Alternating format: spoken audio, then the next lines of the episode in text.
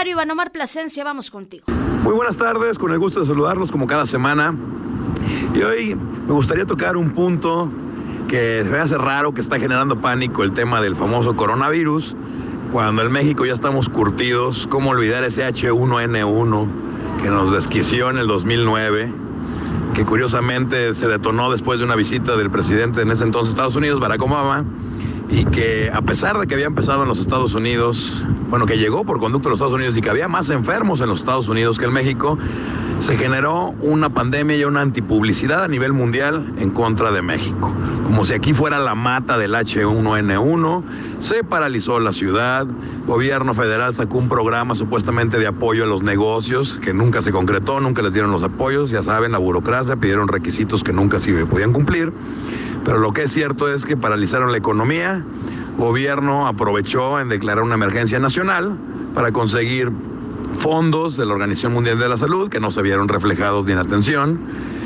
Nos dimos cuenta pues que no era tan la pandemia que decían, ni era una epidemia donde la gente moría y que con un tosido todo el mundo se contaminaba y que se iban a llenar los hospitales. Sin embargo, paralizaron centrales camioneras, eh, aeropuertos, mataron eventos masivos, ya nadie iba a fútbol, suspendieron partidos, suspendieron conciertos. Fue la locura. Ahorita estamos en la antesala de volver a replicar la misma historia y les pido que primero lo vean desde fuera de la caja, que lo vean objetivamente. Estamos hablando de que en el mundo hay 60 mil personas que han detectado con el coronavirus, de los cuales más de 40 mil han sido curadas. Al igual que el H1N1, con una identificación y con atención, se cura. No es mortal, no es tan grave como nos lo quieren hacer ver. Y dicen, bueno, pero tenemos 20 mil que se han muerto. No, de esos 20 mil se han muerto 2.800 en el mundo y mueren más, curiosamente, al año o al mes, sacando la debida proporción, por gripas mal cuidadas. Mueren más en este país por diabetes. Sin embargo, traemos ahorita una pandemia donde la gente no quiere salir, donde se está paralizando de por sí la economía que no ha terminado de prender en este año ni en el año anterior. Y encima queremos comprar un cuento que se originó en China, curiosamente a la mitad de la batalla comercial del presidente Donald Trump, con nuestros queridos eh, asiáticos, que son el principal acreedor de los Estados Unidos, de la economía más poderosa del mundo. Su principal acreedor es China, ahí empezó y todo el mundo empezó con las bromas y con los chistes de que los asiáticos estaban enfermos y nos iban a matar si nos tosían. El punto es que en México ya estamos curados de espanto, ya nos tocó pagar ser el China con el H1N1, a pesar de que no empezó en México y a pesar de que aquí hubo menos muertos y menos enfermos de H1N1 que en los Estados Unidos. El punto es, vamos a comprar esta pandemia fabricada por los medios, que sabemos que los medios lo que venden es el escándalo.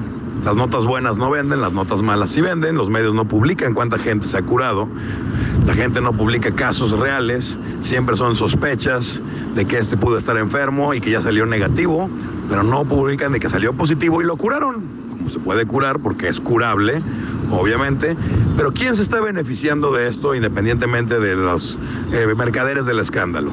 Uno es la famosa Big Pharma, ya sabemos que los laboratorios a nivel mundial manejan más presupuesto que la mayor parte de los países del mundo.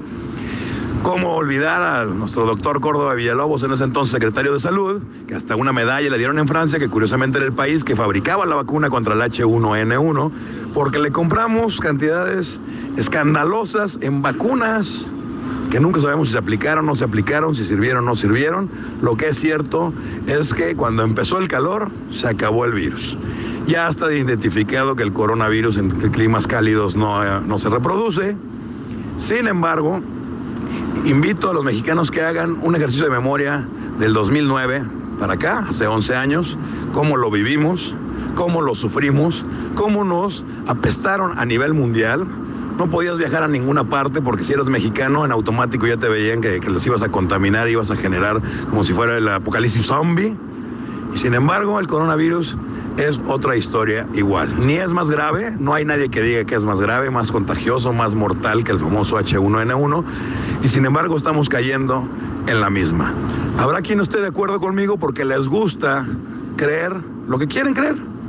Pero lo que es cierto es que este tipo de psicosis colectivas lo que generan son cosas negativas como la paralización de la economía, la inhibición de eventos, la inhibición de turismo y creo que estamos en un momento en este país donde no nos podemos dar ese lujo. Hay que tomar las cosas por su nombre y hay que darles la exacta dimensión que tienen y la dimensión que tienen es que hay cuatro personas en el país que supuestamente regresaron del extranjero que se les ha detectado el virus. Si fuera tan letal como nos lo quieren vender, pues esa persona ya llegó con el virus, llegó a un aeropuerto con miles de personas, estuvo en lugares públicos, en el mismo hospital donde estuvo, donde se lo diagnosticaron, entonces todos estarían enfermos y ellos a su vez estarían contagiando a todo el mundo. No es el caso. Por favor, dicen, cualquiera pensaría que soy muy aventurado o muy audaz en hacer esta recomendación, pero les estaba hablando desde la experiencia del 2009 que en lo personal me tocó tanto en el país como en el extranjero vivir y sufrir y padecer esa discriminación que nos hacían por ser mexicanos y nosotros éramos el foco de infección del que creían en ese entonces iba a ser el apocalipsis mundial. Y no pasó nada.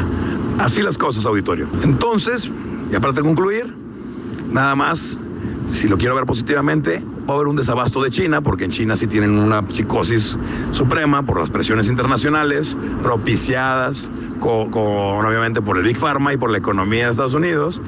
Las fábricas están no trabajando, se van a retrasar, y México tiene que aprovechar esa coyuntura y surtir y proveer ahorita, en este momento, lo que China está dejando de proveer.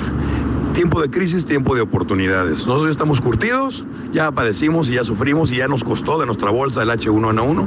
Yo siento que es momento de aprender y de aplicar y de suplir la deficiencia de lo que está pasando ahorita en China. Así las cosas. Que tengan muy buenas tardes. Gracias, Iván Omar. Como siempre, un gusto tenerte aquí en el espacio.